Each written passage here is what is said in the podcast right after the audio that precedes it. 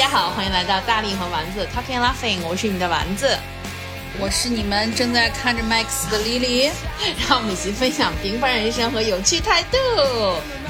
我们家 Max 真的就是他喜欢三大玩具，就是破线绳、破纸团儿还有破箱子。但凡花钱买的都不行，都不喜欢，求命，别特别为他妈着想，然后就是就是一定不要多花妈妈的钱。然后他就他最近就是热爱一个绳子到无法自拔，只要拿出这个绳子他就着魔了。对，就就是你知道两两个瞳孔就感觉就是。就特别魔怔，就那种感觉。嗯 OK，嗯嗯。然后我们今天其实就是还想再聊一下我们之前聊过的一个综艺吧，就是我跟丸子一直非常上头的一个综艺。但是我可能这一季我觉得我坚持的时间比较好啊，就也一直在看。但是当然，这最近这两两期是因为。丸子提醒我了，我才又去看了。其实本来也就稍微有点点要要要要要气。我跟你说，就是就是因为最近综综艺大爆发嘛，然后就是以前就是我我一定会坚持看综艺，就是像比如说 P 哥呀什么的。我现在 P 哥都已经都已经弃了，然后还还还还在继续吗？对对哦，那那个我早都弃掉了。对 P 哥，我不知道为什么，就是我老没有什么动力看。然后呢，就是那个月下月下，我就只看了第一期，然后就是我也没有看。然后那天一直到那天一直到就是出来就是那个我看了一个中插广告，微博的中插广告，然后说什么那个呃那个二手玫瑰，然后就是刚刚夺得了就是本届的冠军什么的，我还想说哦，原来他们是冠军呀，就是。但是我说实话，月下今年的那个就是就咱俩以前其实带着有聊过嘛，就是乐队的夏天。我说实话，就是像我这种假摇滚。只只为听流行的人，我真的 get 不到今年的好多支乐队，所以我就我就弃掉了。而且我说实话，第一季刚看的时候，就二手玫瑰出来，我感觉就是明显就是冠军呀，就是不不太可能不让他们得冠军。就是里面其实最其实就是大众接受度最火的、认知度最火的，可能也就是二手玫瑰。就是大众认知度里面或者接受程度里面，二手玫瑰应该是资历最深的。就是但是说一句。冒犯的话，就是我也 get 不到，我也我也 get 不到，就是太好，我特别害怕，我不敢说这些话。就是我说实话，二手玫瑰，你说呃是不是很受欢迎？很受欢迎，就是他那种，就是我我自己感觉，我也我我们也不专业，但是就是那种土嗨的那个劲儿，我其实没有那么喜欢。对，就是他，他有点像，就是我们上期聊到了我小的时候喜欢那种奇怪的衣服，我觉得他们就只是怪，就是我 get 不到，我不觉得他们的好听。对，就是要彰显自己的那个所谓的与众不同，但是就确实是，我觉得梁龙反倒是上一些其他的综艺，或者是比较可爱，对，比较可爱，因为那个性格就特别像一个大婶儿那种感觉。嗯，但是其他的乐队，我又觉得可能好听或者什么的话，他。又可能偏流行，或者就是资历比较浅，所以当时我看月下的时候一出来，我想说这肯定二手玫瑰肯定是冠军，你不不是冠军，人家人家凭啥那么火的一支乐队要来参加这个？我还以为会是那个，就是不是有一个那个乐队我还蛮喜欢，就是内蒙吧，好像是就是一个民族风的那种乐队。但民族风这种乐队，我是觉得流行度不太够。对，他会可能比如说走一下，就是比如说偏这个民族、偏艺术、偏什么，就是。另类的路线就是博人眼球，但是他的话题度只要够了，他一定不会走到最后。哦，就是我觉得是这种的。然后，然后亚军，亚军我也是听了一个播客节目，知道就是那个 No 什么 Nova Heart 啊，就是我最 get 不到的那个。我跟你说，我在听节，我在看那个节目的时候，我也非常 get 不到他们，但是。听了那个就是那个那个采访，因为那个是我我还蛮喜欢，我就推荐给大家那档播客啊，就 GQ Talk。嗯。然后他们经常就会请一些就是比较严肃的一些一些，比如说作家呀，或者是一些就聊一些严肃的话题。然后他们请那 Nova Heart 的那个主唱那个女生，然后就是来专访他。叫冯什么？对。然后那个女，我听完那个节目之后，我反而会，我反而特别喜欢这个女生，就是她的谈吐啊，就是她的一些思想什么的，我就觉得我被这个人圈粉。但是他们的乐队我还是 get 不到。就这个女生，她以前是。中央台的一个主持人啊，这个女生的就是大概的过往，我大概是知道的，因为我也是当时他们不是出来嘛，就是乐队的夏天 Nova Heart 出来的时候，有一些被踩是吧？有一些被踩，然后我就去搜了一下这个女生，就我觉得就觉得这个女生就是属于那种是我特别不容易 get 到，她就是艺术家的那种，对，那种就是因为她会为这个东西疯狂，就是包括她腿断了，她还怎么怎么样的那种，对对。然后我就去搜了一下她，所以我就觉得这女生还蛮妙的，包括她很有生孩子呀什么的，对对对，你就觉得还挺挺妙的。是，我是对被她这个人圈粉了，然后我就觉得，哎，这真的推荐大家去听一下那一期节目。但是，但是就是我对于这个整个月下，就听说也是最后一季了嘛？啊，是吗？对，最后一季没有那么多乐队了，估计。对对对，嗯，那我我觉得挺好的，希望马东以后就是努力再搞下一季的那个一年一度喜剧大赛。哦，对，一年一度喜剧大赛和和月下是穿插着，是不是？呃，对，呃，好像连续开了两办两年的那个喜剧大赛，然后就然后就是才办了一季月下这样子。哦，反正就是我觉得都挺好的，反正多出点这种也许会很好看的综艺，我觉得至少我们下饭是有那个什么的，因为现在经常 下饭的时候就干弹幕上会发说。外卖还有十分钟到达现场，就是这种，所以所以就说还是挺那个什么。然后然后我们今天还是会聊一下，就是再见爱人。对，就是对，就是我就觉得我真的每次每每次一到星期二的时候十二点，我就会准时打开电视机，然后收看的一期节目就是他们。就是我每次打开的时候发现，哎，怎么进度条已经 在最后了？对，就所以我们今天还是打算聊一下，因为呃，就是当然也不算蹭热点，因为我们确实是喜欢看这个节目。然后再加上对于昨天更新的这个，包括上一期更新、上个礼拜更新的这期节目，我们其实都还有挺多的。不能说是槽，就是槽要吐的。然后包括我们也有一些感受。然后就是王诗晴上了热搜。嗯。然后王诗晴呢，就是我们之前其实聊过，就是可能在上周之前的很长一段的《再见爱人》的节目里面，其实王诗晴和她老公就是这个季焕博，他们两个都属于处在一种就是根本不太可能就是要分开的这种情景里面，因为他们一直两个人双方互选都是选的不离婚，从来没选过离。然后完了以后呢，然后再加上他们俩。其实就是你作为观众，或者说节目想给你呈现出来的感觉，就感觉问题也不大。而且有时候你会觉得他们，比如说在玩的时候呀，竟然会有时候会有一种就是妻子的浪漫旅行的既视感。就是因为那个老公就是老纪本人，其实还是挺，就是我我不知道是种表演型还是什么的，因为毕竟他们俩也算半个圈内人吧，就是还是能呈现出来一种比较恩爱、比较粉红的这种状态的。你觉得是他？你觉得他是故意的吗？我不觉得是故意的，但是我说实话，就是昨天的那一期，虽然就是那那个场面，就大家都会说感觉老纪很惨，但我觉得那一幕稍微有点刻意，就是他躺在车上流眼泪，就是说在睡觉的时候一边流眼泪。我想说好，我只会一边睡觉的时候一边流口水，流眼泪这个操作，我真的觉得就是。大可不必，对，有点有有有有一点 over 了，对对对，所以我觉得那一幕的话，虽然就是观察室的嘉宾，就是就是因为他们拿钱了嘛，就是说啊，老纪好惨，但我想说。Come on，，四十多岁的老同志了，对吧？不至于，但是我们都不是他，我们也不能说什么嗯，所以这两期的节目其实最主要的矛盾，其实就是凸显在。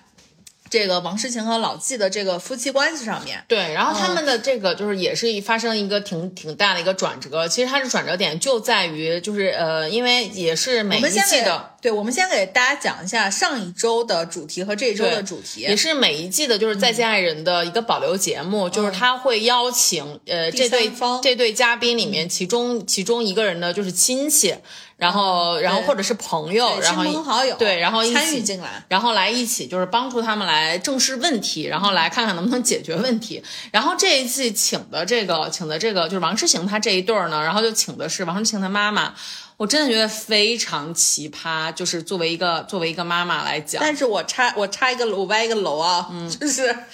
就大家真的就是可以，就是完全期待所有的妈妈，因为上一季的这个妈妈是张婉婷的妈妈，就那一集也是非常的搞狗血，就是也是很很大的话题。但是问题是，其实上一季的张婉婷的妈妈来的时候，是因为张婉婷跟她妈妈本身有很大原生家庭的这种隔阂，对，有很大的冲突。反而，所以她妈妈来了之后，就是感，反正反而会觉得，就是这个这个矛盾点从张婉婷和宋宁峰之间转移到了张婉婷跟她妈妈妈之间。对对对。然后，但是这一季的不一样的就是请妈妈来的这一点，就是这个妈妈简直是跟王诗晴就是非常关系非常要好，就是完全是站在百分之百是站在王诗晴这一边的。所以我觉得这个是很正常。我觉得这个对，我觉得这是很正常。但是我觉得，而但是你你真的觉得他跟他妈的关系是很好的吗？那不不不，对，就是我觉得他跟他妈的关系好是。有一定的表演性质在的，或者是其实是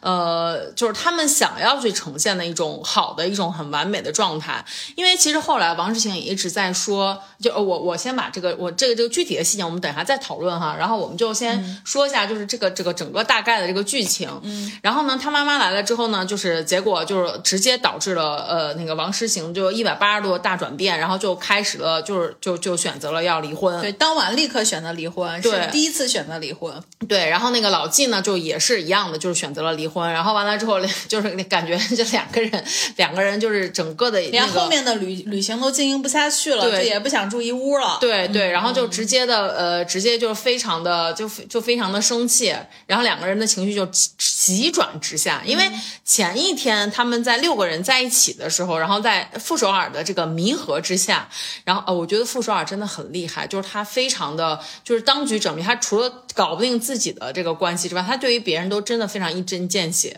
嗯，对，嗯，他就很像。其实他自己的关系，他也挺，他也想的挺清楚的啊。嗯，然后就呃，就是所以这就是就是这一对儿。然后呢，就是呃，这这就这个礼拜更新的这一季呢，然后这一期呢，就是其实就是他们俩就是在节目组设计了一个游戏，然后就是让三对嘉宾都分别站在就是一个什么圆圈里，然后互相向对方喊话。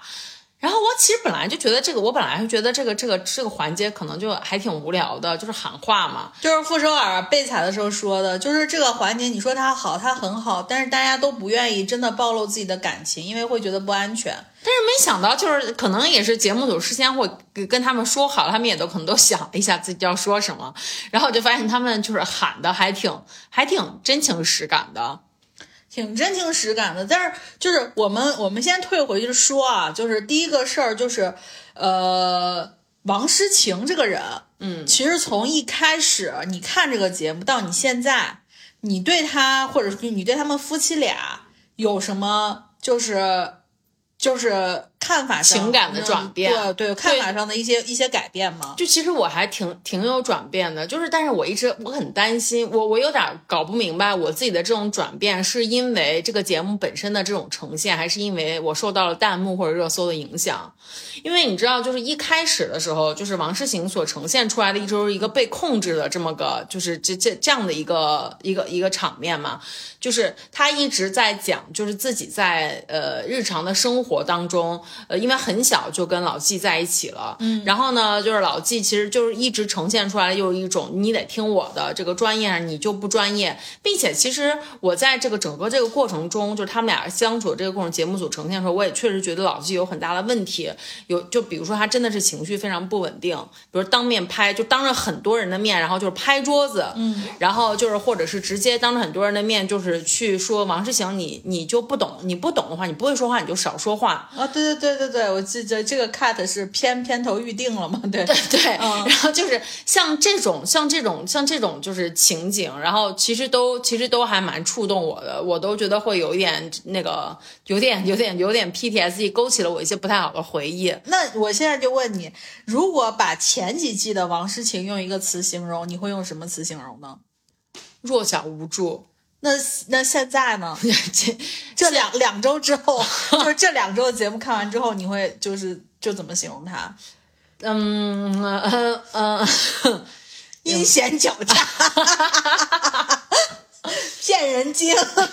我倒不会觉得他那个什么，就是就我我会我会我我在看完这两期节目之后，我就会对他前面所呈现出来的这些弱小无助，到底有多少是真实的，有多少是他表演出来，有多少是他故意引诱老纪在所有人面前去呃呈现出来这种暴怒的这样的一个这样这样的一个画面，然后让他自己能够站在这个道德的制高点上，就是我会有存疑。那老纪，你你你之前就是你刚刚说了，你之前觉得他情绪不。稳定什么的。然后你现在对于老纪的观点是什么？我依然觉得他情绪不稳定，我觉得这是一个很大的问题。但其实另外的话，我是我是发现，就是他其实是非常会反思的一个人。就是他在参加这个节目的时候，我觉得他一定是带了一个初衷，就是这个我们之间可能有问题，但是我确实不知道是什么问题，因为他这个人就是可能是非常的就是很很很自信的，一直都是属于很自信的一个人。咱俩真的是，你知道咱俩在这说的时候，我忽然脑海中刚刚过了一个什么画面吗？就咱俩没有观众来信，就没有观众问咱俩自己的情感问题，咱俩只能一直在聊能看到电视上播的别人的，你知道吗？OK，然后就是他就是一一直是一直是就是他不不明白自己为什么出问题，所以来这个节目，他可能真的是想找到自己的问题。然后呢，并且在节目里面，就是他一直在反思。你看很多的被侠都是在反思，而且。我确实是觉得他可能是有很多的，就是原生家庭的这种这种问题，而且老纪也确实是很老，然后他就是属于我们上一辈的这种人，还好吧？老纪不是就四十多岁吗？对，但是、嗯但是你不觉得他的那个成长的那个环境，就是就是会有一种你知道上一辈人的那种感觉？就比如说他这一期节目一直在说啊掉卫星吧，这个只有掉卫星，然后才能够才能够解决，才 才能够那个什么，就是来来鉴定我们到底谁说是真的，谁说是假的，就这种话也非常的老派的感觉。对，呃，其实我想说一下，就王诗晴给我的感觉，从一开始，其实我对王诗晴没有太大观感，我觉得她她挺讨好型人格的。就是王诗晴最开始，就是因为我、我我前段我我我在这个旅旅旅行的前半段，我老觉得王诗晴老是想，你知道吗？就特别想像一个那种 host 一样，就是他又想照顾好，你看他特别的去，比如照顾傅首尔，照顾他姐夫，照顾什么张硕，就这种感觉，就是我我就是当导游，把大家都好好招呼一下，怎么怎么样，就这种感觉。因为他一开始就是导游呀，前几期对，但是就是你你知道这个感觉让我觉得很强烈的原因是。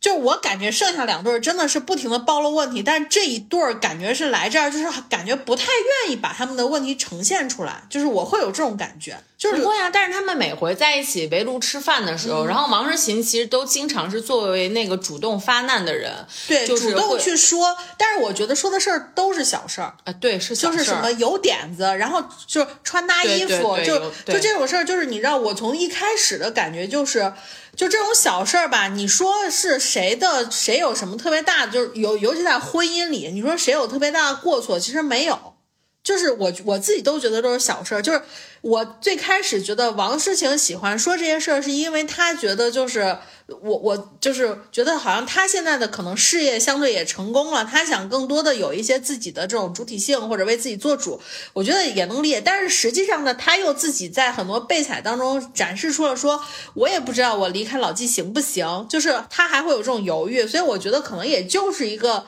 你知道，就是小女生或者说是婚姻当中的女性的一种就是。自己跟自己的对话吧，就我不觉得是大问题。然后老纪呢，从一开始就是说什么他有点子，他管他吃饭什么的，我就觉得老纪吧，就是说的通俗一点，我对老纪的印象就是可能就是个逼事儿挺多的一个一个就是爹味儿有点重的男的，嗯，就是就是这种感觉。然后到现在我去看他们俩的时候。就我会觉得老纪其实在这个过程中，我我不知道，因为我们只能看节目，嗯，就是我会觉得老纪呈现出来的更多的是一种单纯，就是我会觉得他单纯了很多，就是就包括就像你说吊卫星，然后包括就是可能上一期节目，其实上个礼拜的节目，我真的觉得就很精彩啊，就是就是王诗晴他妈来了以后，老纪在面对他妈的时候，包括芒果台用的那种镜头语言，就是母女俩在那边抱头痛哭，老纪的一个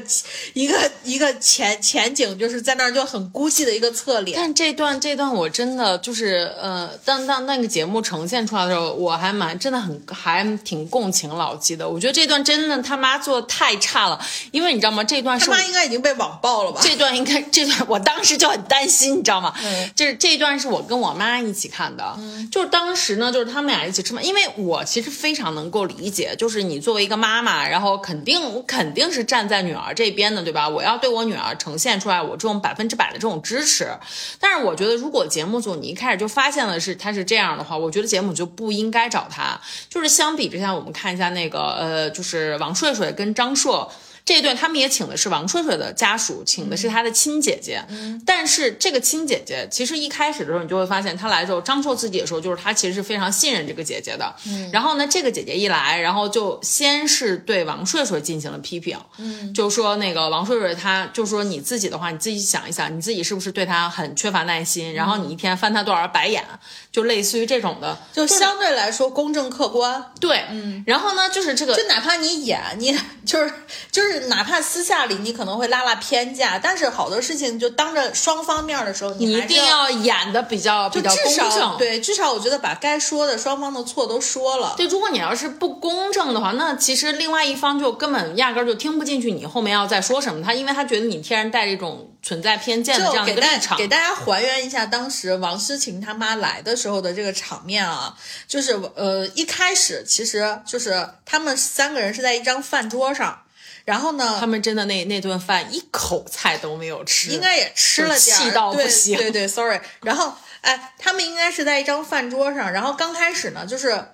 呃，因为王诗晴他妈肯定是作为这种嘉宾嘛，调停的嘉宾来的，然后王诗晴他妈就说：“来，你们说说就是问题吧。”然后老纪其实我感觉一开始也没有打算真的说。No No No！我跟你说，他在说这些话之前，他就已经说了一句非常不 OK 的话了。他说：“老纪，我觉得你啊，你眼光特别好，你找了一个这么好的媳妇儿。对，你你看，你看，你看你，你看你媳妇儿多好呀，对你什么之类的。嗯。然后，因为我跟我妈一起看的这个。他说：“因为你你你特别有眼光，你媳妇儿特别能干。”对对对。然后，然后完了之后，我妈当下就说：“说他妈怎么能够这么说话呢？”然后，然后我其实一开始还没有感受到，然后我就跟我妈说，我说她可能就是她作为她妈，可能想体现一下支持什么的。然后我妈就说，就说她绝对不应该在女婿的面前，然后就是就是就是这样的说话，这样的话就是其实会让会让那个老纪会觉得自己就是心里面会非常的，就觉得自己就没把我当没把我当自己人，就把我当一个外人的感觉。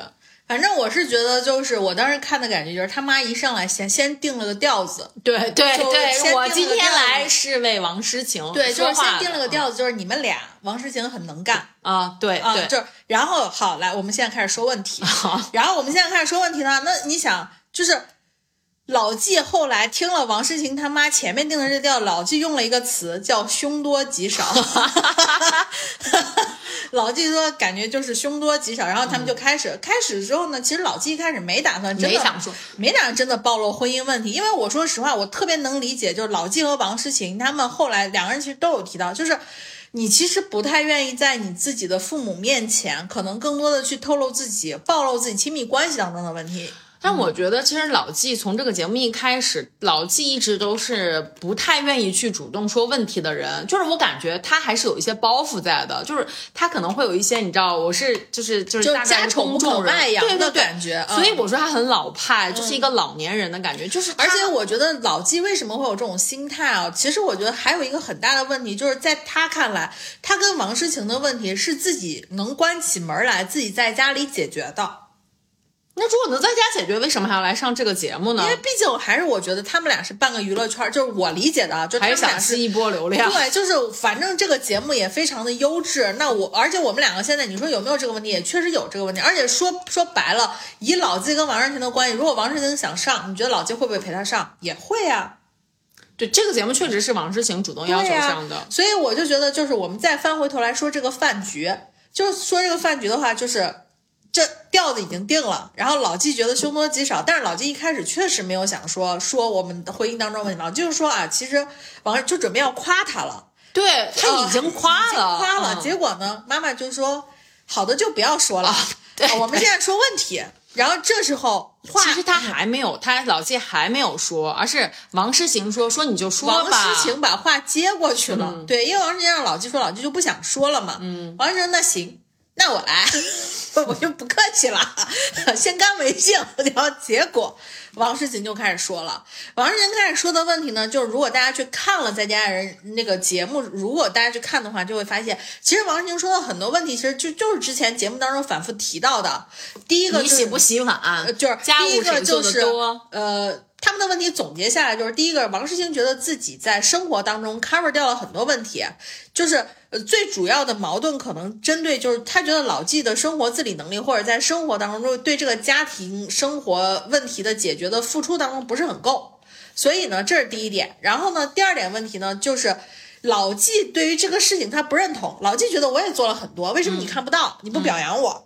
嗯，然后就在这个事情上，今天他们俩有很大的争执。然后呢，再退回到工作上来说，王世清觉得在他初期的时候，老纪对他的工作有很大的支持和帮助，但是现在他觉得他已经能独立行走了，他希望有更多自己发挥的空间。但老纪又觉得说，你独立行走之后是其实出过很大问题的，嗯，那我不想让你独立行走。所以在就就是一个工作一个生活，俩人都有点互相看不上对方，或者说互相看不到对方的付出，所以矛盾就产生了。嗯，然后呢，在面对王诗晴他妈的时候，王诗晴就重点说了他的委屈，在老纪。想开口去为自己叫冤的时候，王诗龄他妈就来了。对，这时候王诗龄他非常夸张妈就开始去做一些，就是可能让广大网友，甚至于说像我们这种女生，然后以至于就是可能很多的丈母娘的角色去看了以后都觉得说不能理解的一些发言。当然，你不能说这是妈妈的错，因为我觉得妈妈对于女儿的爱。就对有的时候他不太会考虑说，我这是不是在节目上，或者是不是在当着你谁的面儿，就是我爱我女儿，就是爱我女儿，我就是要保护，这能理解。但是我有我为什么就是刚才你说，你说你觉得王诗晴跟他妈就是，我觉得王诗晴跟他妈有的时候的这个感觉起来就是。会让我感觉不是不是突出，就真的，如果你比如说像你妈说，或者像我妈有时候会说，真的，你要是很爱你的女儿的话，你其实是会避免，就是可能他们当时现场出现这种情况的。就是我觉得他妈，他们他妈来，我跟他我一直说，就是妈妈爱女儿，这个是支持她，这是很能理解的。但是问题是你来这个节目，你是要帮助他们解决问题的，你并不是来为了表现我作为一个母亲多么的支持女儿的。像这个事情，其实你完全可以在下面去做，因为然后母亲对女儿爱不用表现出来，对，嗯、所以他他来这个地方，就是他不仅没有去解决这个问题，反而让这个问题去激化。那其实让这个问题激化，王诗晴，结果第二天就他们俩的他们吃完这个饭局之后，就晚上就是哭了哭了一晚上，然后呢，并且就是那个就是也分床了，老季也赶到沙发上去了。呃，对，然后两个人都都都非常的痛苦。但你说，就是他就就是他妈妈来，就是其实让是让这个事情本身更加恶化的。所以我我我们也要跟网友们解释一下，就是他妈来，他妈到底做了什么？就是他的妈妈呢，然后就是那个呃站起来，就是就是开始，因为就是听了女儿说了很多，呃呃那个女儿早上那个起得很早，然后呢把家里，比如说是去准备了很多的早饭，然后就收拾家里什么的，然后老纪呢每天都起得很晚，十一点才起床，然后就怎么怎么样，就说他自己其实付出了很多。王之晴也是一边讲一边哭，然后他妈呢可能就非常受不了，他妈一看这破防了，对破防了，然后呢然后本来可能应该是劝的，话锋一转，忽然说了一句：“女儿呀，如果你过得这么不开心，分开我们也是能理解的。我和爸爸永远是你，永远是你坚强的后盾。”当时我估计啊，就现场除了这对母女，其他人估计都傻了，然后王诗晴，王诗晴听完了之后，就是就是哭得更伤心了。然后他妈说：“哎立刻站起来，就是说来抱抱吧，抱抱吧。”然后母女相拥。然后这时候，就我还是回到我刚才说的。镜头语言也给的很好，就留下一个老纪落寞的侧脸在前面。因为老纪其实他自己本身他就是一个单亲家庭，嗯。就是他爸爸其实在很少就很早就去世了，然后呢，他其实自己一直很难面对他自己的就是就是就是这种比较破碎的家庭嘛，然后他自己在生成长的过程中很早就知道自己需要去赚钱养家，所以他很早就从家里出来，就比如去做模特啊什么，而且自己特别的拼，然后他自己这么拼的很大一部分原因也是他自己知道自己没有一个比较殷实的家庭作为他的后盾，只有他靠自己。所以爱买房子，啊，对对对，然后所以其实我就觉得王，我我也觉得我为什么觉得王诗晴其实挺就是有这点挺不太好的，就是有的时候就是你跟你越亲密的人，反而就是就是扎你越疼的感觉他。越知道怎么样是能伤害你、伤害的最狠的。，对，所以你现在这在这种场景下，就是你你你就是完全表示出来，就是你更把老纪当成一个外人，因为其实我觉得老纪在心里面也是很渴望家庭的，然后也是很渴望有一个人作为他的作为他的后盾的。其实你包括看老纪对于他们婚姻的态度，对老纪从来不说离婚，也是因为。他很 value 就是这个东家的完整性，他不愿意说好像因为一点儿就是他自己认为可能这个问题，我觉得能解决。嗯，even 到他们那天晚上，就是老纪都已经退让，说我什么东西都不要，或者是我什么东西都、嗯都 OK，就你想要什么自由，我给你嘛，对吧？但是我就觉得我们这个其实还是有的商量的。对对，就你就是会觉得好像就是至少在可能老纪的价值观里，给他一个就我不能说给王诗晴了，就是给他自己一个完整的家是很重要的一件事情。嗯，对，所以我就觉我就觉得到后来我有点不太能够理解为什么就是就是就是王诗晴王王王诗晴就也不愿意接受老纪的这种道歉，因为我觉得老纪其实他一直都在他他是有这种反思的能力的。当然你就是他回到他们俩的这个他们俩的这个就是到底到底中间这个矛盾的这个矛盾点在哪里？我觉得他们俩真的确实两个人都有问题。就是王诗晴确实是在家里面，其实我我从她的描述来说，我觉得她是承担了很多看不见的家务的。嗯，就我我我之前也推荐给你听，就是那个呃随机波动的那期节目嘛。然后其实那期节目里面，他也就是聊到了很多，就是女性在日常工作、日常生活中承担的这种看不见的家务。就比如说那个呃，并不是说，比如说你说洗碗呀什么的这一件事情，然后就就就是就是就就是一个工作，但是其实对于比如说去买菜，然后去统筹，然后我什么时候买菜，什么时候安排，什么切配，然后这些东西，其实都是你可能你可能并不会把这些东西，比如说比比如说我去买菜这个事情拎出来说，哎，这是家务什么的，就是，但是它确实很占用时间，所以我觉得王诗晴其实他在这个就生活当中其实是做了很多这样的一些事情的，对。但是只可能老纪只是说，你看你的鞋都是我给你洗的，然后你的衣服什么的也都是我也都是我洗的什么的，就是我觉得他们俩之间其实是互相都看不到很多对方做的这些事情，而且缺乏对对方的一种承认和赞美。嗯，对，所以我觉得他们俩其实这个这个这个生活中的矛盾，我觉得其实就是双方都有问题，嗯但是。就是我是觉得老纪他其实一直在就是有这样的一定的反思，但是可能王诗晴她相对来说就就就就感觉就感觉会被很多的这种情感或者什么的，就是更蒙蔽一些。就他其实反倒就是很多都沉浸在一种情绪里，就觉得哎呀他一直在控制我或者什么的，但他其实看不到这个矛盾的这个这个这个点，就是他可能自己也有问题，他意识不到。我觉得就是我顺着你的这个说，我觉得王诗晴给我的感受就是她。他把他自己都装进去了，嗯，就是就是他一直给所有的人，包括给他自己，也是就不停的告诉自己，这个事情是我干的，我付出了很多，就是一直活在一种自我感动当中。对，那你说这个自我感动是不是很可能很多人都有这个状态？其实有的时候我也有，嗯，但是就是我觉得他这个状态其实是需要去。就是可能要跳出来，更多的去看，其实他自己被踩的时候，就是为什么我觉得可能最新的这个礼拜这一集，王诗晴可能自己也有成长，就是因为他被踩的时候，他说了，他说他觉得。就见过他妈之后，他感觉他完全在这段旅程当中没有任何的变化，就他还是以前的那个他，就是因为他妈来的时候，他就特别像一个那种被就被宠溺的小孩，就忽然有人给我就有后盾了，然后我就可以肆无忌惮的，你知道吗？就是呃指责对方，对指责对方，或者说做我认为就是我可以不计后果的去做一些什么选择，或者是是决策。或者可能给出了一些指责。其实他那天给老纪的那个就反馈，就老纪要跟他聊。其实其实我觉得嘉宾可能说的很对，就是作为就是旁观者就说很。其实那天晚上他们俩就压根就不要聊。因为你解决不了，两个人都在一个情绪的一个一个一个一个峰值上。哎，这一点我想问问你啊，就是你你觉得，如果要是如果要是你是你是处在比如说你是处在王诗行这种这种情绪里面，当你就是很荡的时候，你跟你的你跟你的伴侣就是有一些非常非常情绪激烈的有过这样的一个争执的时候，然后呢，接下来就是你是希望怎么样处理？是希望冷处理吗？我是觉得当下就真的不要跟我说。我现实生活中也是这样子的，就是我不是一个我我就是我的情绪波动其实并不大，日常生活当中，就但凡我真的出现了比较大的情绪波动之后，我需要一个过程让我冷静下来，或者说我这个过程冷静下来的时候，我是希望你不要来跟我再聊这件事情的。那你希望那你希望对方怎么做？我希望对方就真的不要不要就给你一个空间，还是就是就是呃，act as usual，就是我们就是这该怎么吃饭怎么怎么还是啊，对，该怎么样怎么样。就当然你如果要给我空间，我也 OK，但是就是不要再跟我反复的说。但是这一点的话，就是老黄不是老黄是一个很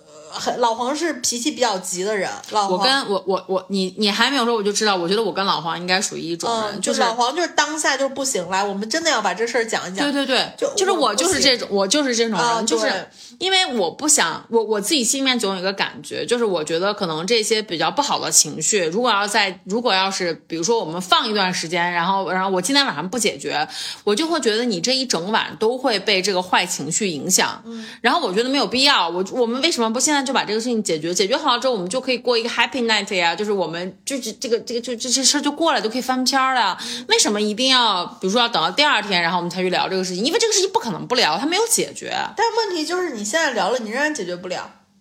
你咋知道？那就是呀，就是于我来说，就就还还是那个点，就是老黄和你这种性格的人，你们会觉得当下我聊了，我聊开了，我爽了，我就可以睡个好觉了。对啊可是于我来说，我的情绪，即便现在聊，我如果就是我跟老黄经历过这种，就比如说我现在跟你聊，嗯，那是因为我实在没办法了，烈女怕缠郎，对吧？我实在没办法了，就是你非得缠着我要跟你聊，不聊你不让我睡，嗯，不聊你你不让我好过，那我就跟你聊。我聊的过程中，我也是更多的就是你说什么 OK，fine，就是 OK 了，然后就对，让但是对于我们这种人来说，我就会很生气，就是我觉得你在敷衍我。所以啊，我说不聊呀，你又不 OK。那你有什么话？那 对，所以你知道吗？就所以后来我就跟老黄，就是我们经历过很多次，就包括比如说当下聊，嗯，就比如说以第一波的情绪已经到这儿了，我们去聊，我们去聊的时候呢，就是可能又激起了更不 OK 的一一波情绪，因为我不想聊，你想聊，对，可能就会战局又升级，就是又又，然后后来我就说，我说 OK，然后就可能到第三波的时候，就是按照按照按照他缠的说，那我们现在聊，我就 OK fine，OK fine 之后还不行，然后他说 OK，那就先睡，睡完以后可能到第二天、第三天聊。所以我后来这种情况，我就跟他说，我说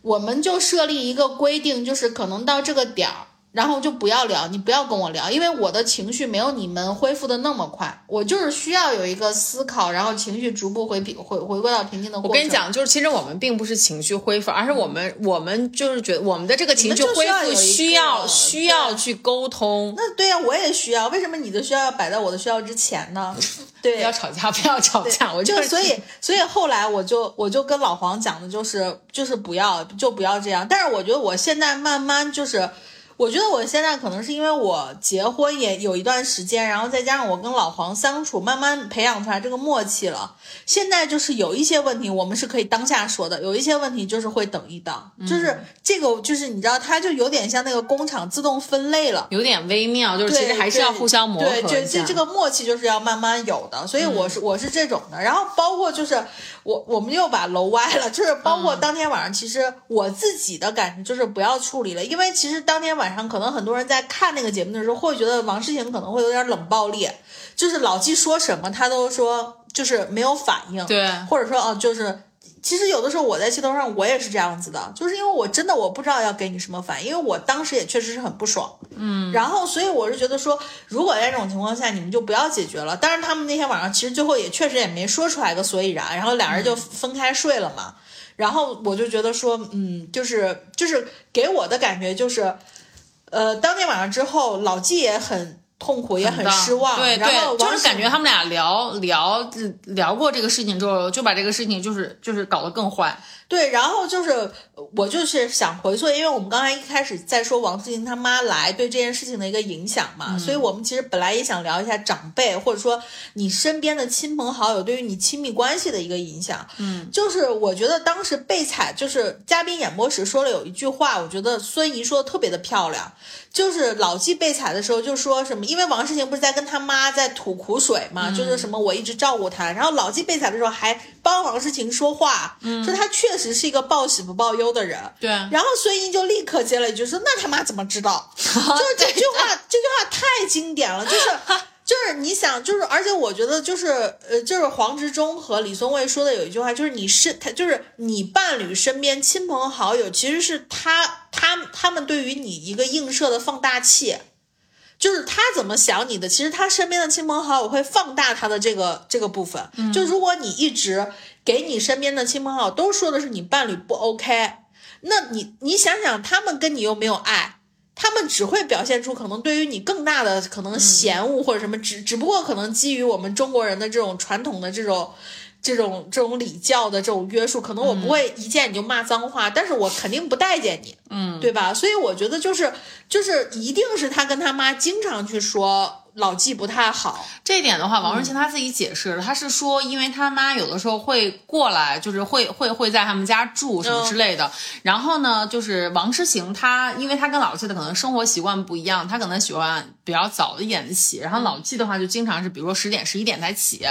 然后呢，他妈可能就会经常看到，呃，就觉得那个就是王诗晴她其实自己做了很多事情，就感觉很辛苦，然后就觉得老纪什么都不干。但是问题就是，即便他妈妈看。看到了，如果真的是你有意识要给你妈妈去说，其实老纪不是什么都不干啊，其实是可以搬回来的。如果你妈看到的是老纪什么都不干，就是你的伴侣什么都不干，你的伴侣就是一个懒蛋，嗯，然后你就会说，就是你看所有的活都，那你说你妈是不是就坐实了这件事情？她只会不停的加强这个印象，对，所以就是我就觉得，就是说你身边亲朋好友对于你伴侣的这个感受，一定就是你传递的，嗯。啊，就是你这事儿没跑。因为是你是跟你伴侣相处最长的那个人。对，嗯，然后我记得还有谁问了问了，呃，对，应该是傅首尔，傅首尔问了王诗欣一个问题，说，那对对对，那那一幕也很，我觉得他那个问题问的很好，就是说，那你自己觉得你妈对于老纪的这种可能这种抱怨，或者说对于老纪的这种指责，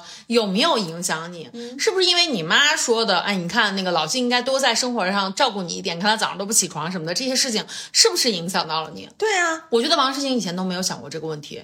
是是，傅首尔问了他之后，他自己才进仔细的想了一下，他觉得是有的。对，而且我觉得王诗晴其实回答那个问题的时候，我其实为什么我觉得这个姑娘也不是完全不可取。嗯，她回答那个问题的时候，其实很真诚的。她说的时候，她说其实当时就是他妈当下说的时候，她还会帮老纪说话。嗯，她说她会告诉他妈，其实老纪不是，但是回头还是会因为这这个话。在之后跟老纪吵架，对，就是我觉得这是一个很真实的场景，嗯，因为我有的时候就是可能会在他觉得会在就是他们他们这对 couple 之外的这些人去去去去 defend。Defense 就就是去去去维护他自己他的老公，就是就感觉我的老公我说可以，你说不行。对对。但是呢，实际上翻回头来又有点恨铁不成钢。你说妈都这么说你了，就是你你知道吗？就有点这，就是你知道，就是我有的时候觉得，就是人不能这么又当又，因为其实你妈去说这个事情的时候，就是就是你自己对于你伴侣的这种坚持和这个东西，其实还是得更坚定一些。嗯。就你，而且我就觉得我我特别想采访王世晴他妈，就是。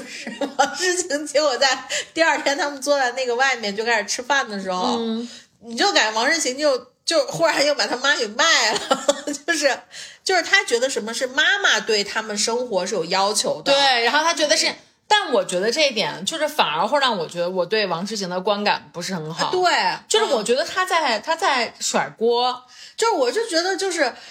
给你妈说老纪不好也是你，对，然后呢？给，然后结果你自己回头又觉得老鸡巴，就是他跟他妈之间的关系也其实也是特别典型的，就现在经常就是我们会说的这个，就是我们说的中国母女或者东方母女之间的问题，就是一方面就是你想达到你妈对于你可能婚姻的期待的那种生活状态，另一方面你又不喜欢你妈可能过多的就给你提要求去干涉，就是你很矛盾。所以你刚才问了我一个问题，然后我说这个等下我们再想，就是你跟我说你你问我说那个。你觉得王诗晴跟他妈的关系真的好吗？对我就觉得这点，其实我觉得他们的关系可能并不是那种真的非常非常亲密的，就是就是这种，或者是或者是我觉得就是他想做到一个他妈，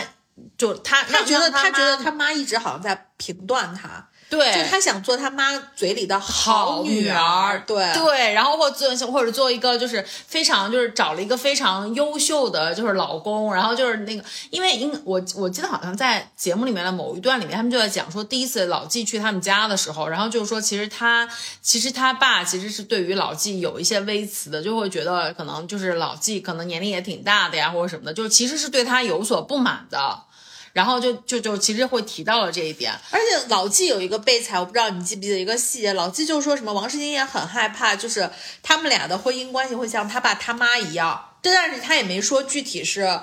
就是他丈母娘的这个婚姻关系，他们到底是什么不？不知道就没有哦说。然后所以我就觉得说，其实可能因为王诗晴本，当然这不是打地域炮啊，就是王诗晴本身是山东人嘛，啊就很可能就是在可能比较传统的这种家庭里面，有的时候就是会。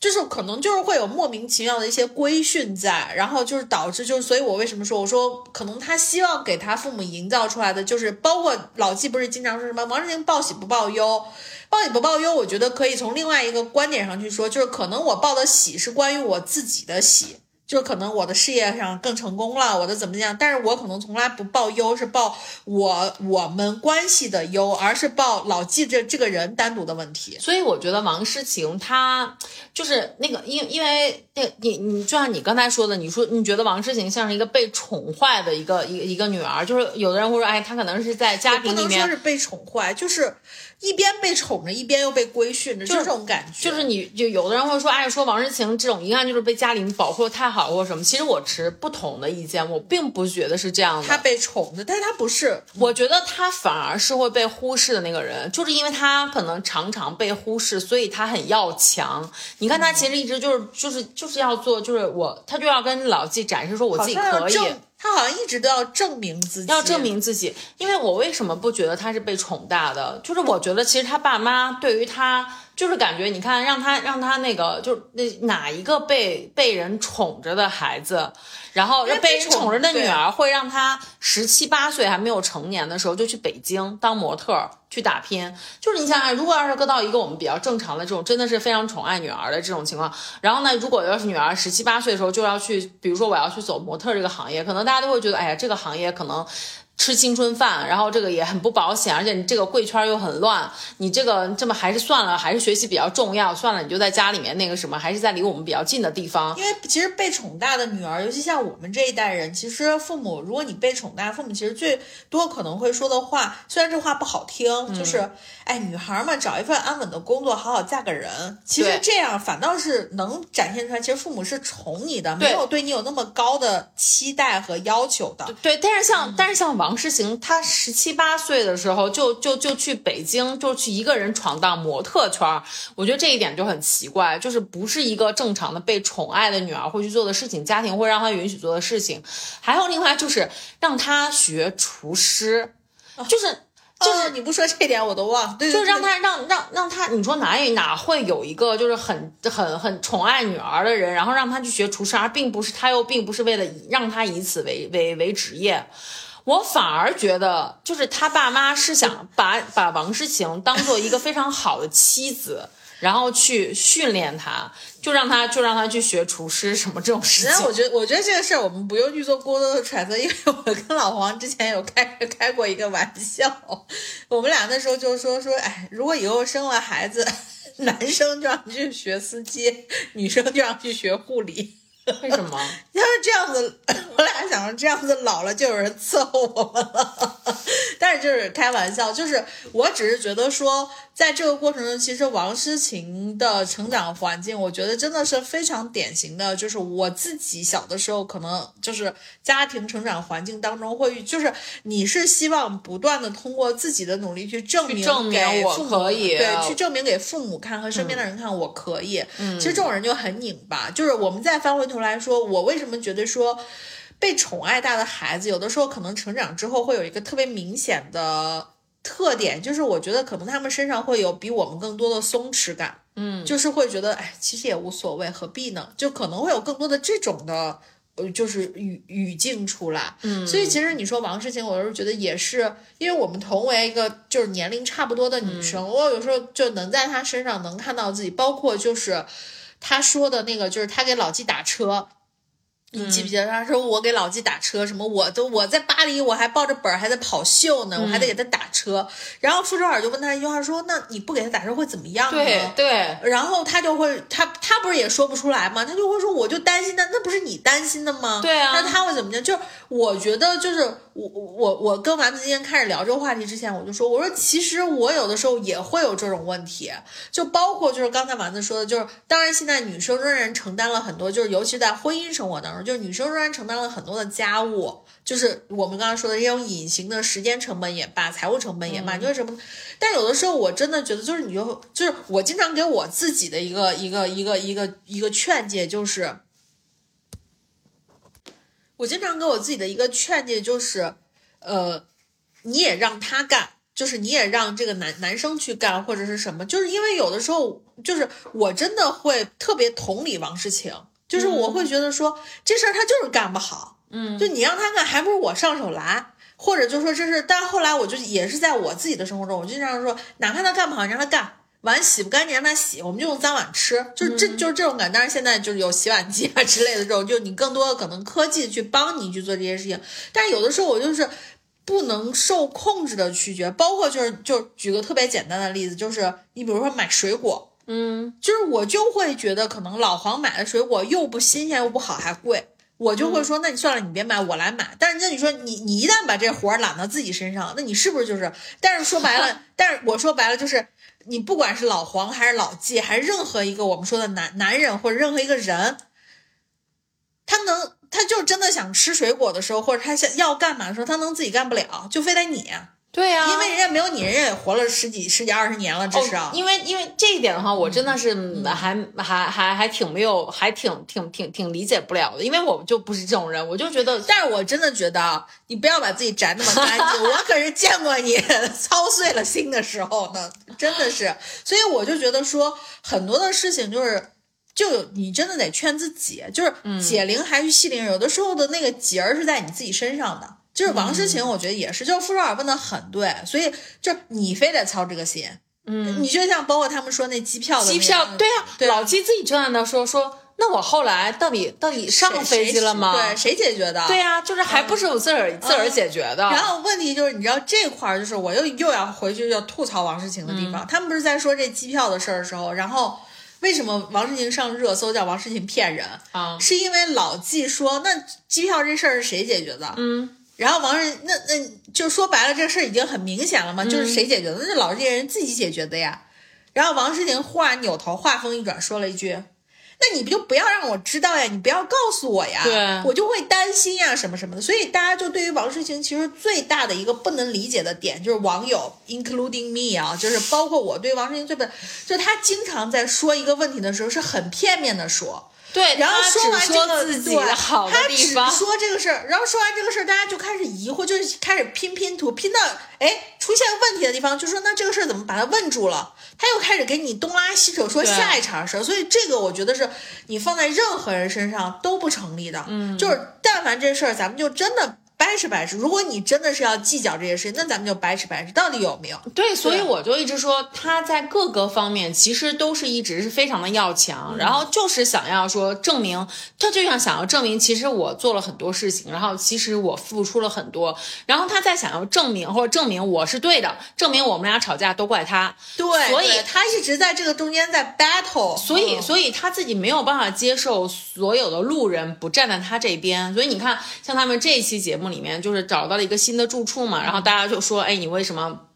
不去劝老纪，别让他住在帐篷什么的。你你们俩昨天到底发生什么了？然后呢，他就自己宅了，就是宅吧宅吧，然后就说都是我妈的锅。对，就是说，就是反正我们俩我们俩吵架了，我也不知道为什么，反正就还说那些事情。他只要不在你们六个人在的时候，他又恢复原样了，就是就是老纪，就是他他又变成他又变成以前那个他了，一点都不那个什么，就是包容我或者什么的。就是你就会发现，他从不说自己说了什么，自己跟他妈说了什么，就是呃他们是怎么样，呃到这个争吵到底是起源于什么，他就会直接让所有人去导向，说是因为老纪他又回到以前了那样了。就是，但是还是有一个点，我觉得王诗琴这姑娘是挺有意思的，就是她真的把所有人都当傻子，因为大家并他觉得他觉得大家都不会看那个节目，对，然后而且关键问题就是，包括我看了很多的评价嘛，就是大姐这个节目人家是在录呢，就是有很多卫星跟着你们呢，就是对老纪卫星是调得老纪一直出来的，对老纪一直要求的卫星，这节目是有的。对，就是调卫星调得出来，所以真的别觉得就是说，就所以我真的觉得好多问题，真的自己放过自己比什么都重要。对，包括像一直他说老纪平时呃就是也不洗衣服，然后就说可能一年可能就洗一两次什么之类的，就是反而观察室的嘉宾就呃就那个我傅首尔说说好像我觉觉得不是这样的。而且老纪真的就从节目一开始，你能看到他对生活的这个。这个这个处理的情况真的是比一般的男性都要好。我说实话，对我觉得至少是比比比老黄，然后就连傅首尔就说，包括那个王睡睡也说，肯定是比老刘和这个张硕要好不知道多少的。对，然后就是那个因因为因为就是大家真的是大家都跟他相处了一段时间，就是其实这个之前在节目里面也没有播出过，就是。傅双尔说了之后，然后节目才挑了一些镜头 cut，然后给剪出来了。对，把卫星 卫星 卫星调出来了，对，帮老纪证明。然后就说，你看那个平时洗衣服的时候，我就发现他他很会洗，他很有生活智慧啊。然后他还帮大家洗衣服，就给看到就是老纪其实会收大家的衣服，说谁有。白色的衣服要洗，我们今天要洗一锅。然后，然后那个副手给他那个衣服，他还说，他还说，哎，他说这个，哎，他说这个我们大家都是白色的。然后说你这个留下一锅洗吧，下一锅都是深的。对对，就是。然后这习惯是骗不了人的。对，就说明他其实平时是干活的，去干这些事情的。对对，包括就是我觉得就是，就就其实我是说白了，就是这种事情老老纪真的是老纪真的是在去做的，所以我就觉得说。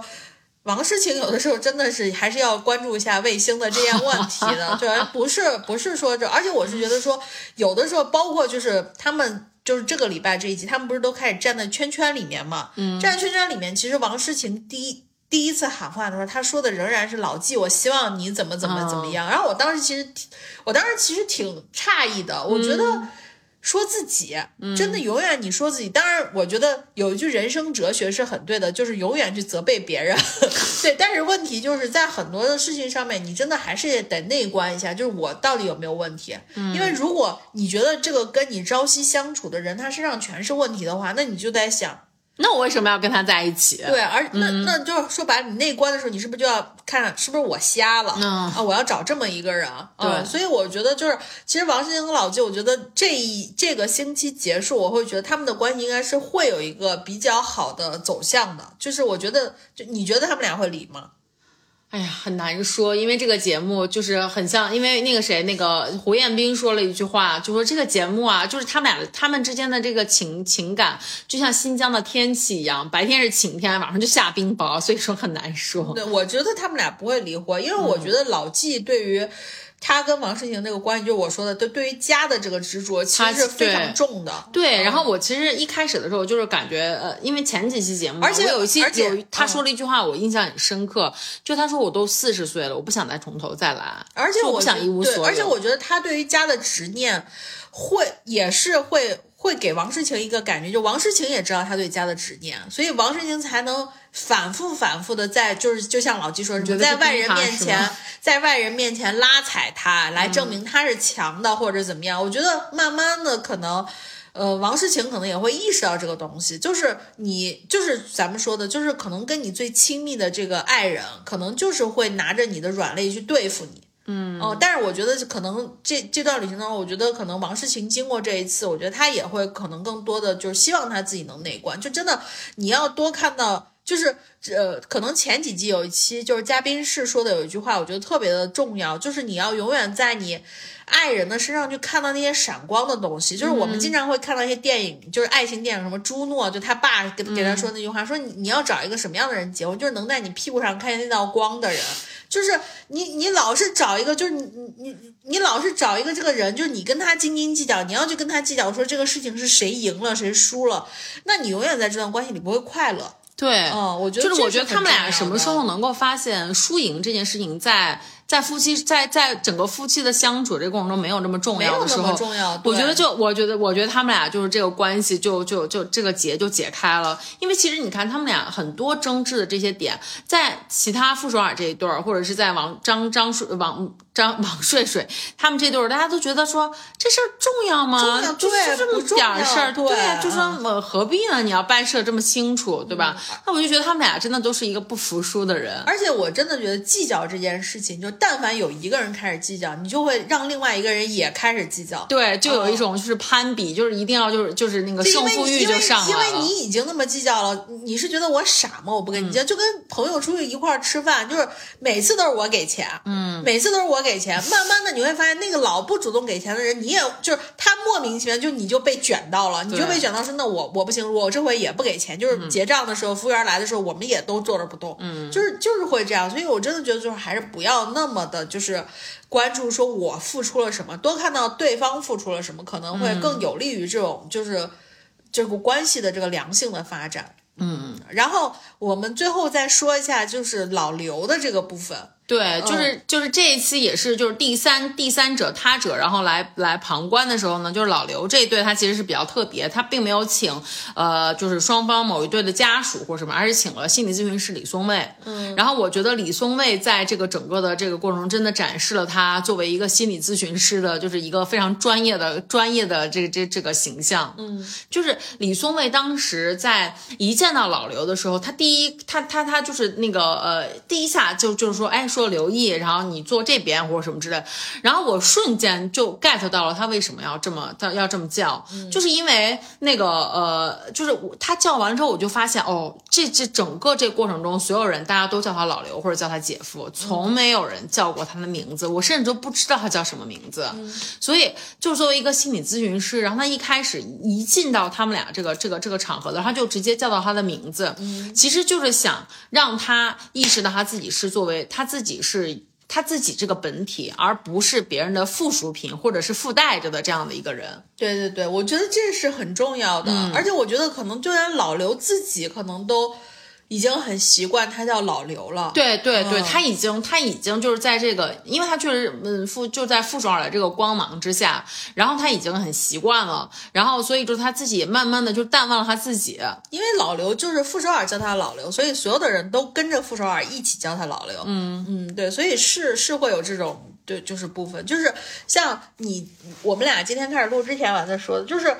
老刘在跟李松蔚的对话当中，他意识到主体性这个问题了。嗯，呃，就是因为刘，就是那个李松蔚说了一件事情，就说老刘到底有没有不高兴？嗯，老刘到底有没有情绪？他不相信老刘是没有情绪的，因为傅首尔说老刘的问题就是他有抒情障碍，就是他没有办法表达自己的感情，没有办法表达自己的情绪。确实是我们在之前的这些节目里面，我们确实观察到，就是傅首尔一直是那个特别，就是会主动找话题，主动 Q 话题，就是哎，老刘，你看那个外面这山好不好看？多好看，是吧？然后说，哎，你不是要去那个呃西藏？你是想去去西自驾去西藏？你要不要去什么？他一直都是两个人之间的那个。打破沉默和去制造话题的这个人，但是每次，呃，几乎每一次啊，老刘都没有给他相应的反馈。老刘要不就不说话，要么就嗯，就是对，要不就嗯，要不就说我不去了，我不想去了，我怕高反。然后就就其实是他每次都充当一个话题终结者的这种，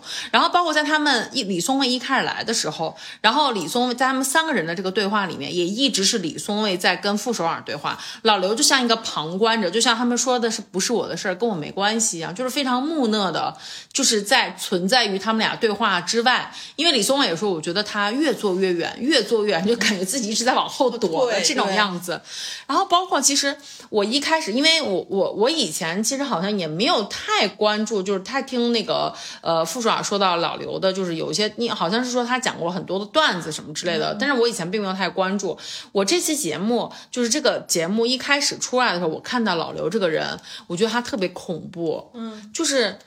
就是他就像是一个你知道像是一个空心人。他是没有表情，然后走路也很慢，然后没有任何想跟别人沟通的欲望，然后他没有任何的，你观察不到任何的情绪，然后大家可能看到美景说哇好漂亮什么之类的，他都没有这种没有这种就是表达或什么的，就觉得很恐怖，就是形容枯槁的感觉。但是我觉得就是傅首尔说老刘有抒情障碍，我觉得李松蔚说的有一点非常对，嗯，他。不恕，但不代表他没有情。对，然后李松蔚其实后来就是后来李松蔚发现了这个问题之后，他就跟傅少说：“我能不能跟老刘单独聊一聊？”在他们俩单独聊的这个过程中，然后我就发现老刘其实自己开始表达了，然后他其实他其实就表达了很多他自己是怎么想的，然后他就李松蔚就问他说：“你你你是就是你到底对这个感情的，就是最终的这个决定，就你到底是怎么想的？”他就说他觉得没有什么想法，他就想要。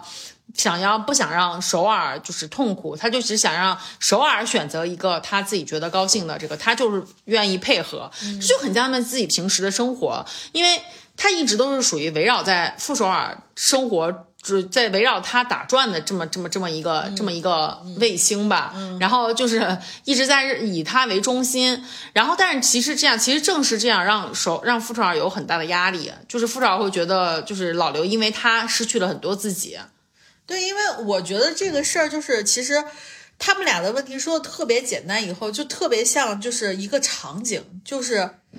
就是夫妻俩出去吃饭，每次我问你，哎，咱们出去吃饭，比如我发起出去吃饭，说行啊，你想吃什么？随便随便啊，你想吃什么就行。对，你想吃什么就这个我随便。这个话其实特别的，就是我说白了，就是当你不愿意去负责的时候。对，然后你你你你就同样这个责任和压力就会转嫁给另外一个人，因为这个人一旦他去负责了，他去做选择了，那他不好吃，对他就要承担这个压力。所以有就就其实这个问题就特别会发生在每一个可能两性关系或者我们说任何一种关系当中，就是你不做选择，然后慢慢的就是到最后就是变成就是。什么事情我就觉得那这件事情是不是我说了就就只能我去做选择？所以其实我觉得，我觉得傅首尔上这个节目，我觉得他其实就是奔着离婚来的。我觉得他们俩在这个节目最终的选择里面，我觉得他们也会离婚，因为。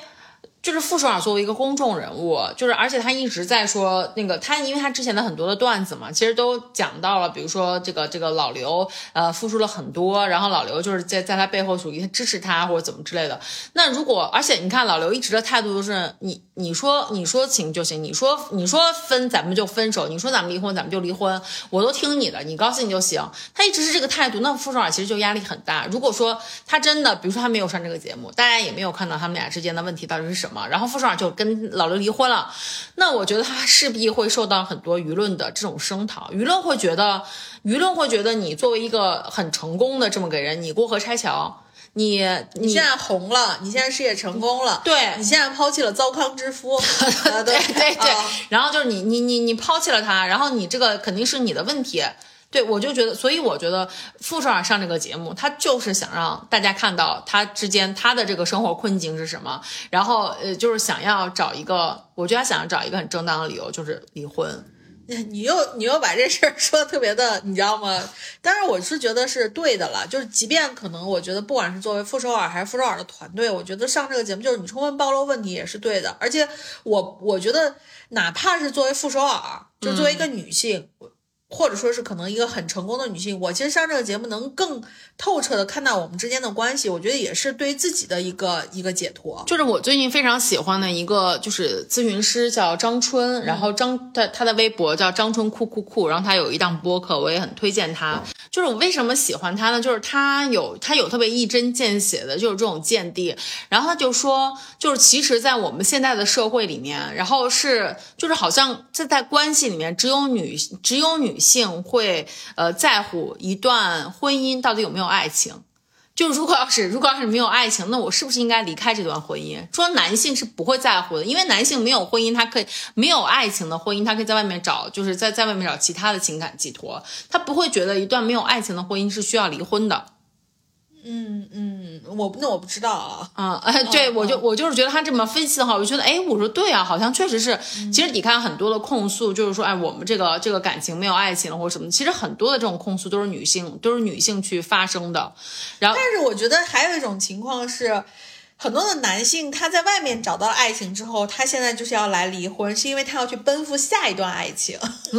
就你懂吗？我想表达的，对对。然后就是还有一个还有一个点，我觉得他表达了就是也很也很就是犀利，就是他说在中国的这个社会的语境里面是不允许，就是女女性是不允许，因为就是那个如果这个男的没什么过错，然后就是要跟他离婚的，我就是因为没有爱情我要跟他离婚的，好像这种是一个不是很正当的理由。就是你看，就是在《家里人》里面不是也有一个他们去民政局的这个里面嘛，就是这个情节，就当时那个人要去调解的时候，然后民政局的主任就说，就问他，就说他打你吗？然后你说没有，说他他赌博吗？然后说啊也没有，然后说，然后还说还有一个是什么？就是呃，就说他在外面有人吗？没有然后说也没有，说那为啥还要离婚呢嘛？就是。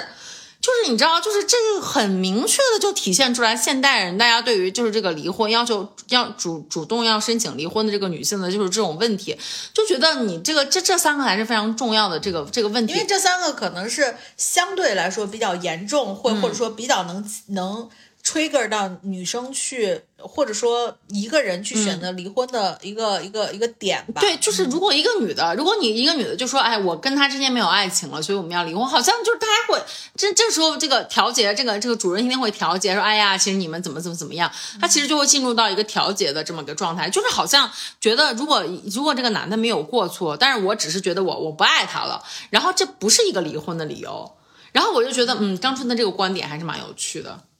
我觉得观察的也观察的也很细腻，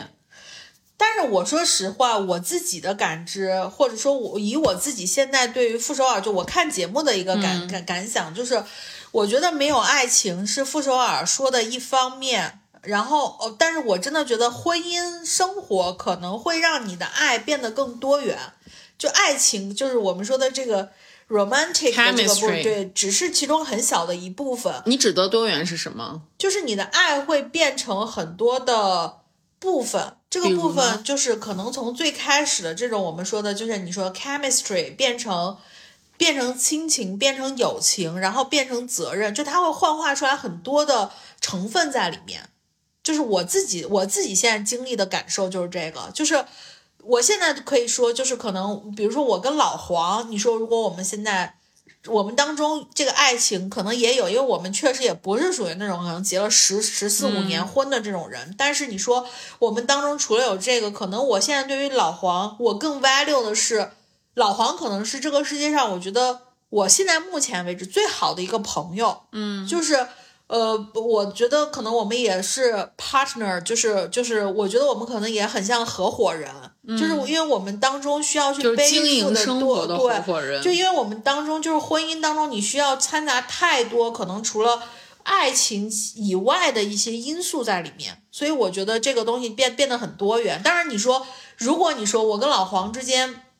真的那些 chemistry 没有了，那我就觉得你说我会不会因为 chemistry 没有了去选择离婚？首先，我会觉得说，以我现在可能对于两性或者对于婚姻的那，我会一直会努力去维持，或者说去增加这个 chemistry，、因为我觉得 chemistry 很大程度上跟新鲜感跟什么东西是有关系的，因为你要自己去不停的去关注。其次的话呢，就是如果真的这个 chemistry 没有了，我觉得可能作为责任，作为这种就是作为呃这种 promise，我可能还是会会去跟他保持这个婚姻关系，是因为我觉得可能就彼此离不开。哎，我觉得这种还是就是挺成熟的一种观点，就是因为以前小的时候，我就会觉得，就是。呃，婚姻里面一定要有那种非常热烈的那种爱情，就是一定要有，就要不然的话，就是这个这个这个婚姻，就我就觉得那个时候我我会觉得就是那个呃，爱情变成了亲情，就是在婚姻里面的话，我觉得会是一个对于婚姻的非常亵渎，非常就是那个负面的这样的一个形容，我就觉得像这样的婚姻，我觉得谁好悲哀啊！的对对对我就会觉得，我觉得如果这样的话就好悲哀啊！但是现在就是，我就现在也是逐渐就是长大了，我会觉得你这种。你这种从生理上来讲，你的这种荷尔蒙或者是怎么样，就是其实你本身就只能维持那么短暂的时间，是的呀你没有办法在你进入到一个婚姻的常态的时候，你还持续有这样子的，就是非常热烈的和浓烈的这种爱情的这种荷尔蒙的感觉。对但是它势必就会幻化成很多其他的一种，大家互相彼此之间两个人的互相的支持，互相的这种交织，无论是从信任对这种信任或者什么之类种种的，所以说就觉得还是蛮复杂的。但是我们回来说，就是傅首尔跟老刘的这种，我觉得他所谓的就是爱情的消失，他并不是说这个 chemistry 消失，而是他体，他是他感受不到老老刘对于他的那种，对于他的这种爱。就对于他，他就觉得对他，又就是说什么祝你高飞，就是他过生日的时候，对他祝生对生日的时候只有祝你高飞这些，他就觉得可能我们俩除了这些责任，除了这些你对我的支持，是不是还应该有一些其他的一些东西？我觉得不能完全没有。对我觉得，我觉得傅首尔就是因为他最新的这一集里面，他不是就是老刘，虽然说是我还是会想给你，就是其实老刘在跳那个前一个圈的时候，他是明确表态，他是可能是想。挽回一下、救一下这个东西的，但是其实傅首尔就是傅首尔就说，我希望就是虽然他说那段话很感人，什么我们是文景之交，我们生死与共，但是这个这个的前面其实也隐去了一个他内心当中的 but，就是你就是我已经不愿意跟你在那个对对，就是我觉得傅首尔是经历了很多现实生活的，包括可能他。包括可能这段婚姻从一开始他们还没有钱的时候，到后面他事业也发展起来了，嗯他经历过太多现实的问题，包括可能他也为这段婚姻的挽救去付出了一些什么东西。嗯，就是他真的累了，就是我特别能理理解，就是那种有一天我实在是不我不想再这样子了，因为人就活着一生，就是这么通透的人，我觉得那。我们还剩下，你想，他们可能现在就四十多岁，我们人生可能还剩下有四十年的。嗯，我们为什么不能再去看看？因为他一直给老刘的鼓励也是这样呀，就是你的人生才到哪儿呀？对，所以我觉得哦他们俩一定会分开的。就是我觉得老刘自己也明白了，就是他，因为他可能一直对于傅首尔就是这种非常沉重的责任感，是他自己一直给自己附加的。但是李松蔚让他认识到了，你不只是老刘，不只是姐夫，你还是刘烨，就是你要自己去看这个世界很很大很美，对吧？其实你自己有你自己要去看你自己的经营你自己的人生，并且你把所有的这种自己的人生都。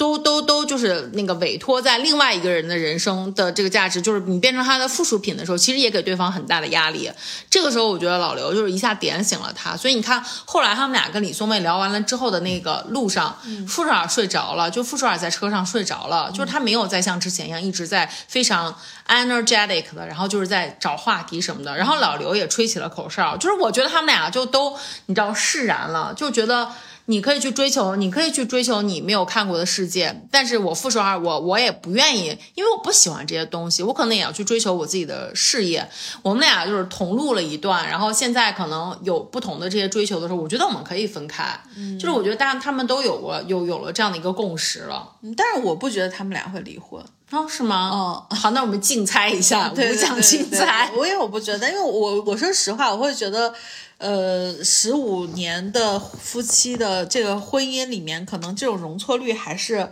就是这种容错的这个这个这个这个指标还是挺宽的。我跟你说，傅首尔上这个节目就是为了离婚，他现在已经你知道实现了，就是让大家都已经看到了他婚姻中的痛苦，他一定会离婚的。那如果要离，现在应该就已经离了呀。没有呀，就是啊，你说现你说这，节目已经结束了，肯定已经结束了呀。但是节目是有保密协议的呀，就是保节节目是不能那个什么的啊，就是在节目播完之前，你不能跟大家你不能跟大家揭露谜底。是呀，结果就是这个节目的最后一期，然后出新闻说傅首尔离婚了。对呀 OK，那我们就、你这样拭目以待，就感觉特别损，你知道吗？为啥？就 an anyway，我是祝福他们呀，祝福他们都有更好的每个人每。个人对都还是应该就是 deserve 一个更好的人生的。嗯嗯，行吧，那我们这期就聊的也挺透的，我觉得、比我们之前瞎聊强，还是还好。之前我们开了一个简单的框架会。OK，、好，行，那我们这期就聊到这儿，我们下期节目再见。拜拜，哎，下期节目我不知道在家里人结束了没？拜拜，拜拜。拜拜。